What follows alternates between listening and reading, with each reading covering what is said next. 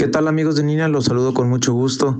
En esta ocasión platicar sobre la noticia, de hecho que empezó a circular apenas el día de ayer y hoy en la mañana ya se confirma con datos oficiales, con información digamos oficial del propio gobierno, esta caída eh, brutal, tremenda en la actividad económica en México en el último, en el segundo trimestre del año, abril, mayo, junio, eh, más de un 17% es pues verdaderamente no, no, no, no tiene comparación con ningún otro periodo de la historia reciente.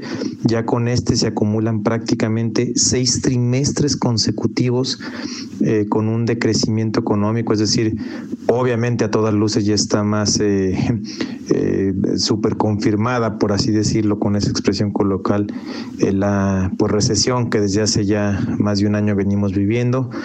Eh, muchos aseguran, y, y, es cierto que esto no tiene tanto que ver con la pandemia, claro, por supuesto, la ha venido a profundizar y esta caída tan grande del 17% está detonada, por supuesto, por toda la falta de actividad económica, por el parón económico que vivimos en el último trimestre. Pero no empezó ahí, también hay que ser muy claros, es decir, prácticamente todo el 2019, los cuatro trimestres del 2019, presentan un decrecimiento económico, una caída en la producción de bienes y servicios, es decir, en toda la todo el dinero, toda la economía que se produce en el país trimestre tras trimestre ha venido a la baja por los últimos seis trimestres.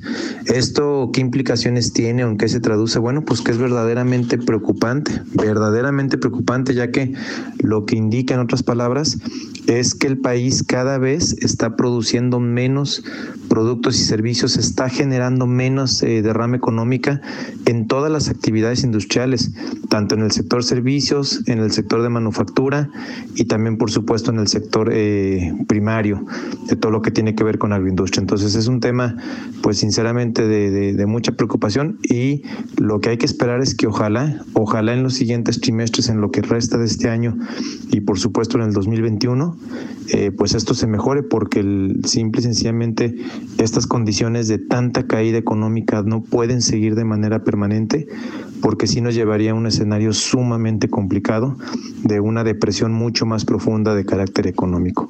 Eh, aquí, ¿cuál es la recomendación? Bueno, lo que hemos comentado muchas veces y es básicamente dos. Una, el ahorro, lo más que se pueda en tener una una inteligencia financiera muy prudente en estos tiempos, de eliminar los gastos superfluos al máximo, de centrarnos en lo que es verdaderamente importante en términos de gasto.